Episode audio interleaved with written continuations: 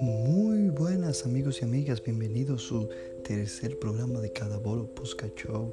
Muchas gracias por escucharnos en las diferentes latitudes del mundo. Para mí es un honor y un placer que ustedes estén enganchados aquí. Tal vez estén conduciendo, tal vez estén comiendo, tal vez estén sentados en su cuarto con los audífonos, tal vez están bañándose. No importa en qué sitio, en qué lugar estén escuchando. aquí le mando mis agradecimientos eternos, de verdad que sí. Bien, este es nuestro tercer programa, haciendo opininos comenzando. Y hoy hablaremos sobre la migraña, esta patología, esta enfermedad que de verdad es terrible. Y sobre los cuatro tigres asiáticos, los cuatro dragones asiáticos, que ustedes van a saber más adelante. Bien, comencemos con el dato curioso del día de hoy. Y el dato curioso del día de hoy es que la gallina puede ser gallo. ¿Cómo así? ¿Cómo que la gallina puede ser gallo? Pues bien, si una gallina se puede masculinizar. Las gallinas tienen dos ovarios, un ovario izquierdo, que es el que produce la especie, o el, o el que tiene el poder realmente, y un ovario derecho subdesarrollado. Pues bien, cuando por ciertas características se enferma se daña o pasa algo con el ovario izquierdo, que es el funcional, el, el derecho, que es el subdesarrollado, toma el poder del izquierdo. Ahora bien, puede darse caso que el derecho pone mucha, mucha testosterona y se masculinice y siendo, termine siendo la gallina un gallo. Pero no puede procrear, no puede dar pollitos. Ya ustedes saben, una gallina transgénero. Bien, en la noticia del día quería decir que Italia está empezando ya, o dijo el ministro de Salud, que va a empezar con los miembros del cuerpo sanitario y los envejecientes, especialmente los que están entre sus casas, no están trabajando, a aplicar la vacuna. Cuando esté la vacuna, que yo espero que esté a finales de este año, van a vacunar 2 y 3 millones de italianos, según el ministro de Sanidad, y que aunque están aumentando los casos, dice el ministro que no va a haber un confinamiento religiosamente estricto como había antes. También una estadística que leí que quería compartir con ustedes, el 23% de los estadounidenses dicen que no se pondría una vacuna, pase lo que pase. Bien. Entrando en materia con la migraña, el tema de hoy, la migraña. migraña. Bien. Según la OMS, la Organización Mundial de la Salud, la cefalea tensional, o sea, el dolor de cabeza y la migraña, son la segunda y la tercera causa de más, la causa de más enfermedades capacitantes en el mundo. Hasta donde se sabe, la migraña es una enfermedad completamente humana y se dice que es por el complejo sistema nervioso que nosotros poseemos. O sea que a un perro, a un chivo, a una gallina, a hembra, no le da dolor de cabeza tipo migraña, no le da migraña. Solamente el ser humano en el mundo es la única especie hasta ahora descubierta que le da migraña. Y antes de entrar propiamente en migraña, quiero hablarles sobre la migraña y el dolor de cabeza, que no es lo mismo porque hay diferentes tipos de dolor de cabeza, de cefaleas. Cuando yo me refiero a cefaleas, es dolor de cabeza. La migraña es una cefalea primaria, o sea, que se produce la migraña y que produce el dolor de cabeza, pero hay infinidad de, cefaleas. Hay cefaleas hasta por hambre, etcétera, etcétera. Entonces, quiero decir, quiero decir que hay un error frecuente. Es que cefaleas crónicas o cefaleas que recorren mucho, dolor de cabeza, la mayoría de las personas y muchas personas del área de salud creen que son por trastornos oculares, eh, que, que necesita lente o por sinusitis o problemas de alergia o de dientes o, una cervicoartrosis, problemas del cuello, lo cual puede ser cierto, pero no en la mayoría de los casos. Los dolores de cabeza, la migraña, las cefaleas tensionales son por problemas oculares, no es porque se necesita lente. Bien, ahora bien, quiero también hablar sobre los síntomas de alarma del dolor de cabeza o de la migraña. Los síntomas de alarma cuando hay convulsiones es un síntoma de alarma, no es normal. Cuando tiene un comienzo abrupto, más después de los 50 años, hay que tomar en cuenta esos síntomas de alarma. Bien, la migraña suele comenzar en la juventud, es más frecuente en mujeres, el 60% tiene antecedentes familiares y en la migraña la característica del dolor es que es pulsátil desde la mañana. Comienza generalmente desde la mañana, es pulsátil y dura de 4 a 72 horas.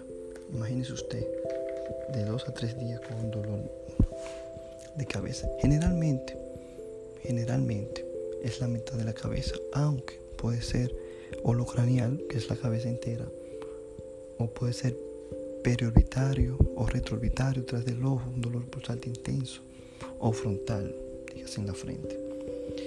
Y hay factores que modifican eh, la cefalea, que es el estrés, la menstruación, que la menstruación, tanto las mujeres como los hombres saben de eso porque los hombres soportan a las mujeres cuando les duele la cabeza la menstruación, que eso es terrible.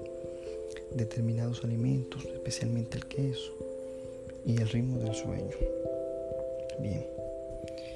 Entonces, algo que es característica de la migraña es que empeora con los movimientos, con un movimiento de cabeza, con la tos, empeora la migraña. No tanto así como la cefalea de Horton o racismo, que eso podemos hablarlo en otro post que es, el, que es generalmente este en hombre. Y ese, el paciente vive inquieto y vive moviéndose por el dolor que tiene. Pero bien, ya hablamos las definiciones sutiles, vamos a entrar en materia con migraña o jaqueca. La migraña o la jaqueca es más que un dolor de cabeza, es un trastorno neurológico complejo e incapacitante de verdad. La migraña es un dolor de cabeza complejo. Bien,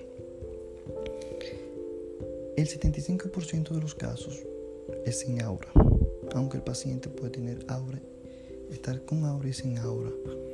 ¿Qué es el aura? Yo le explico más adelante, pero la mayoría de cada cuatro personas que sufren de migraña, tres no tienen aura. Ahora, en el proceso fisiopatológico, ¿cómo se desarrolla la enfermedad? Hay tres pasos. Que es el, primer paso es el pródromo. Pródromo en medicina significa son los síntomas iniciales antes de que dé la enfermedad. Ese es el pródromo. Bien, que consiste en caprichos, puede ser bostezos, cambios de humor, mucho sueño. Eso te está avisando que va a comenzar la enfermedad, los síntomas iniciales, antes de que te dé la jaqueca en sí. Ese es el primer paso. El segundo es el aura. El aura son sensaciones, podemos decir sensoriales, puede ser visuales, auditivas, hasta olfatorias. O sea, escotomas visuales que tú ves esos que lo vi en un meme, esos puntos blanquecinos en ojo negro, esos cotones visuales, eso es un aura. Cada vez que te da que tú ves eso, sabe que te va a dar dolor de cabeza o que tú escuchas algo. Ese es el aura. Y tercer paso, la migraña en sí. Entonces, hay que prestarle atención a los pródromos, a los síntomas iniciales, que son bostezo, alteración del sueño, cansancio, oliguria, es orinar muy poco, hambre, sed, unos caprichos, unos antojos raros, unas alteraciones de la libido, alteraciones del deseo sexual. Bien, entonces quiero repetir en la migraña cómo es el tipo de dolor de cabeza. Pulsátil, para que no lo vayan a confundir, porque mi madre, por ejemplo, sufre de dolor de cabeza pero ella sufre migraña, sufre cefalea tensional, que es más común que la migraña. Entonces, en la migraña es pulsátil y muy, muy, muy fuerte. Y es, está asociada al 83% con síntomas como náusea, como vértigo, como mareos, se asocia a la migraña, como problemas de la luz, problemas de los sonidos y hasta los olores. Hay personas que le da migraña oler ciertos tipos de perfume. Bien. Otro capítulo es la migraña y el sueño. La migraña y el sueño es algo totalmente cierto y real. Muchos pacientes le comienzan la migraña mientras están durmiendo en el sueño. Pero en cambio, luego que se levantan y tienen la migraña y vuelven a dormir, se mejora. ¿A qué viene esto? Hay varias teorías. Una se dice que es por el trasnocharse, que ahí le comienza la migraña. Una también que se corrobora con esta. O sea, las dos teorías no se excluyen. Y es algo muy interesante. Es que la persona de lunes a viernes, o puede ser cualquier día, ingiere muchas cantidades de café. Luego, el sábado y el domingo no va al trabajo o por X o Y razón no bebe café, disminuye. Y ustedes saben que el café es una droga, es una droga legal. Y le da, por la disminución de la cafeína, le da ese dolor de cabeza. Bien, la menstruación también, la migraña y la menstruación. Eso eh, algunas mujeres le da premenstrual, una durante la menstruación y se han visto casos que después de la menstruación y es alguna que le da el periodo, el proceso completo. Aunque también quiero apuntar que hay historias de migraña tras la toma de anticonceptivos. Bien. Para establecer el diagnóstico de migraña, que usted tenga más o menos un criterio para diagnosticar una migraña, debe ser la duración que ya le dije anteriormente de 4 a 72 horas, que sea unilateral, aunque puede ser eh, de los dos lados, puede ser un periorbitario, pero generalmente es unilateral. Por lo generalmente es un lado, es pulsátil, se asocia, como le dije, a náuseas, a y el no soportar la luz ni algunos sonidos. Bien, ahora vamos a hablar del tratamiento. ¿Cuál es el tratamiento? A ti que me escucha para la migraña y sufre de migraña o tiene un primo con migraña. Bien. El tratamiento, quiero decir que el tratamiento efectivo es individual. Eso depende de la edad, depende de la expectativa del embarazo que tú quieras, depende hasta de la condición económica, depende de muchos factores. Es individual. Lo que le funciona a José no le funciona a Juan y le funciona a María. Bien. Hay un tratamiento, primero, no farmacológico, o sea que el tratamiento uno lleva pastilla, que es ejercicio moderado, el abandono del tabaco, evitar el abuso de alcohol y una dieta equilibrada. 80.000 enfermedades te van a decir que haga eso. La diabetes, la hipercolesterolemia, la hipertensión también te dice que haga eso. Ahora bien, ¿por qué se recomienda el tratamiento, ese tratamiento no farmacológico? en la migraña porque para parar los factores desencadenantes. ¿Cuáles son los factores desencadenantes? Los factores que desencadenan. El vino puede ser, el vino se asocia, es una de las bebidas alcohólicas, es, la, es la primera bebida alcohólica que se asocia a migraña. Entonces, si tú evitas el abuso de alcohol, estás evitando ese factor desencadenante y evita la migraña como también el cigarrillo. Bien. Muchos pacientes atribuyen eh, su migraña a comidas pesadas o estreñimiento y se cree que es al revés, que la misma migraña que produce todo eso. Pues bien, en cuanto al tratamiento farmacológico, el tratamiento farmacológico, el que no, el que es con pastilla, que no es como el estreñimiento, que es evitar el consumo de tabaco, evitar el abuso de alcohol, etc. El de pastilla. Bien, se divide en dos. Abortivo, que es para la crisis, que es específico e inespecífico. Y el preventivo. Bien. Un paciente puede tener ambos. El abortivo y el preventivo. El abortivo es para que cuando te duele en el instante y el preventivo para evitar que te dé. Bien. Los inespecíficos, eh, si es una migraña leve, están todo, todo lo hemos tomado en algún momento. El paracetamol, el acetaminofén, 500 miligramos, 1000 miligramos oral, la aspirina, ibuprofeno, la metoclopramida, que es un antiemético para que no se vomite. Es un inespecífico y va dependiendo de la severidad. Ya cuando es leve más moderado, está el sumatriptán y la ergotamina. Estos son los de verdad, son específicos para la migraña, sumatriptán y ergotamina. Tal vez ustedes no lo conozcan, tiene su nombre comercial, pero en cada post show somos muy cuidadosos, ¿no? De mencionar nombres comerciales. Bien. Los preventivos están los beta bloqueadores como propanolol, están los antidepresivos, también algunos AINES. Es en cuanto al tratamiento farmacológico. Bien amigos, hasta aquí el tema de migraña. Espero que hayan entendido. Esto fue un resumen, bien, un resumen bien resumido, valga la redundancia, concentrado. Bueno, segundo tema del día de hoy es los cuatro tigres asiáticos. ¿Qué son los cuatro tigres asiáticos o los cuatro dragones asiáticos?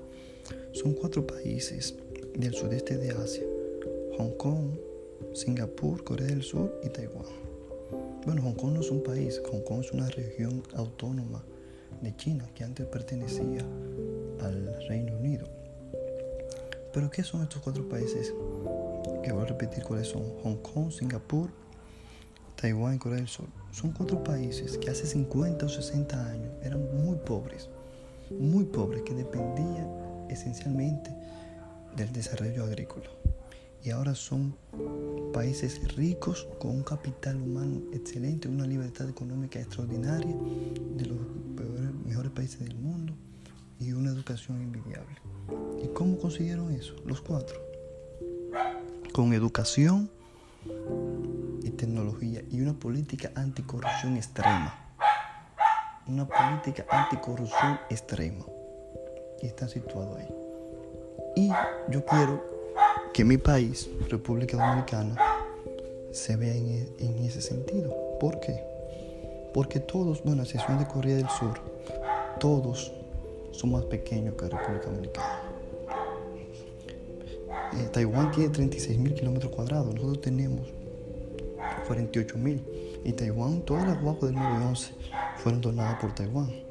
Entonces, si aquí el liderazgo político nacional se mira en esos cuatro países del sudeste asiático, cómo ellos perfilaron, cómo ellos adesentaron esa economía y tienen uno de los mejores turismos, los cuatro tigres o dragones del sudeste asiático, que es un modelo envidiable en el mundo entero. Bueno, aquí está Pinguil haciéndome un victory. Opinión, quiero hablar sobre el general Méndez García, director del Centro de Operaciones de Emergencia del COE.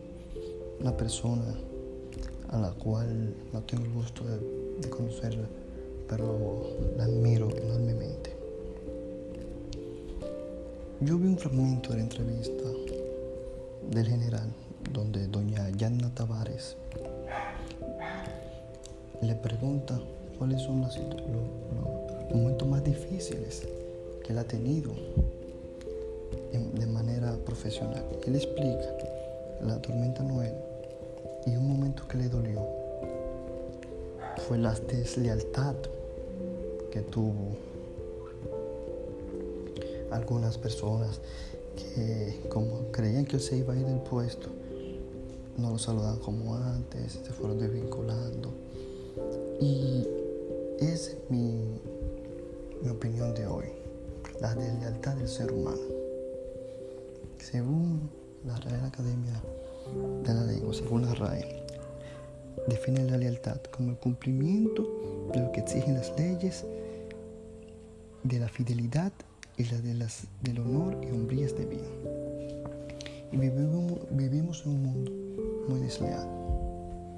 Las personas no son leales a sí mismas, viven en un pragmatismo intrínseco, eh, hacen lo que les conviene, no son leales a lo que ellos creen. No, son leal, no hay lealtad en la política. Estoy con uno, estoy con el otro, solamente por mis intereses. No, hay, no tienen lealtad a lo que profesan, a sus religiones. Entonces, vive un mundo muy desleal. Y no solamente aquí existe la deslealtad, es en el mundo. No es, o sea, no es, algo nacional, es algo mundial. Pero me dio mucha pena por general un hombre que ha sido tan leal al pueblo dominicano y que él mismo explicó que sacaba de su bolsillo 20 mil pesos para que cada quien pueda tener su hogar le paguen con esa deslealtad. Así que esa es mi opinión de hoy sobre la lealtad y la deslealtad en el mundo que estamos viviendo.